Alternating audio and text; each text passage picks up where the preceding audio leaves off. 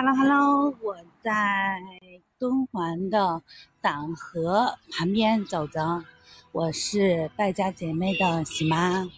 嗯，因为我今天踩了三个坑，哦，我觉得我必须立即的发布一下，因为前两天有人说，哎，我也想要到敦煌来玩。嗯，首先这三个坑是什么呢？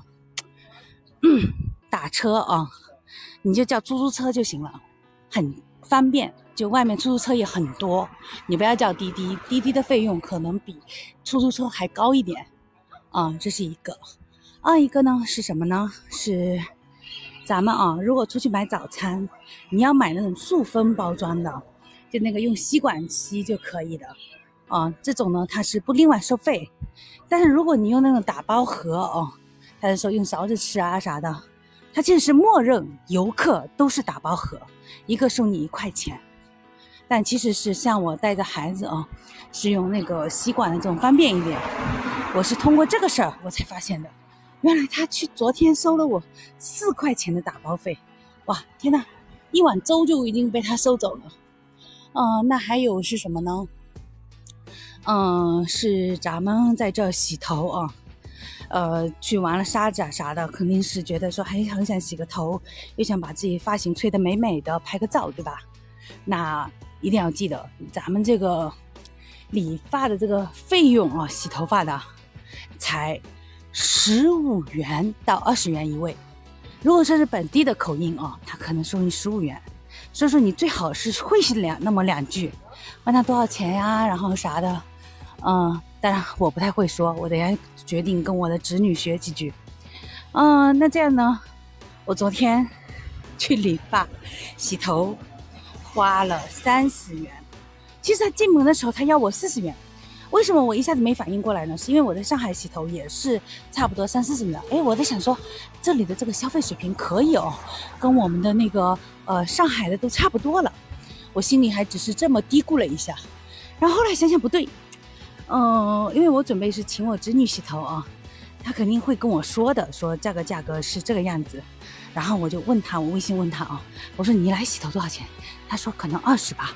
我说他收我四十，但是我已经躺下了，所以我就没有那个走离开的那个资本了啊。后来讨价还价，呃，三十元啊。这是呃，你看我这一次攻略做的不够细致，一个主妇就倒在了这种小细节上，所以我说我这个几个坑啊，必须跟你们说一说。啊，如果说你来的话，你就知道了这个价格大概是什么样子，嗯，不至于被他们给坑了。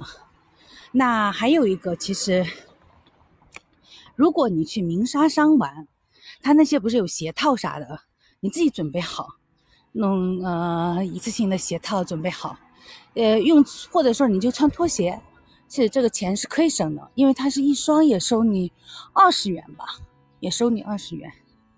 嗯，骑骆驼呢，我是推荐骑的，毕竟体验一下还是不错的，我觉得性价比还是蛮高的。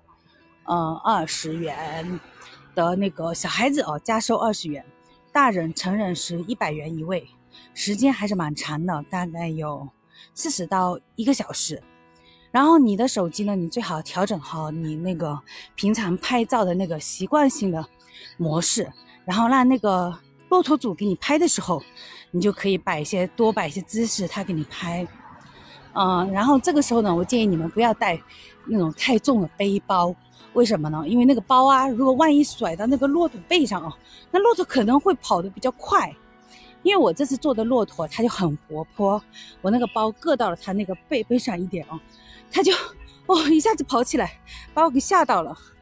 因为这个它没有别的安全措施，没有安全带给你绑上什么的，只是靠你手扶着它前面的，而且不要说话，不要呃这种大大大叫，啊还好我的那个孩子也没有叫，我觉得这一次还是比较顺利的，嗯，其他呢我今天还没有什么想跟你叮嘱的，但如果说你来到敦煌啊，你住酒店的时候上次已经提到了嘛，那你呃如果说来之前。打个电话，不管你订没订啊，你再打这个酒店电话问一下，有没有优惠房？如果有，你他就会给你降价了。尤其这几天呢，是呃旅行团又多起来了。那多起来之后呢，所以说你要提前问。他们基本上都晚上的时候都会有优惠房，因为他把房子订出去啊，总比那个没有好嘛，对不对？所以说你们要勇于的去发问啊！我还在走在这党河边上，我现在要过桥了，要回到我们住的那个酒店步行街边上。啊，那下一次再有什么，我再来跟你说一声，好吧？拜拜啦。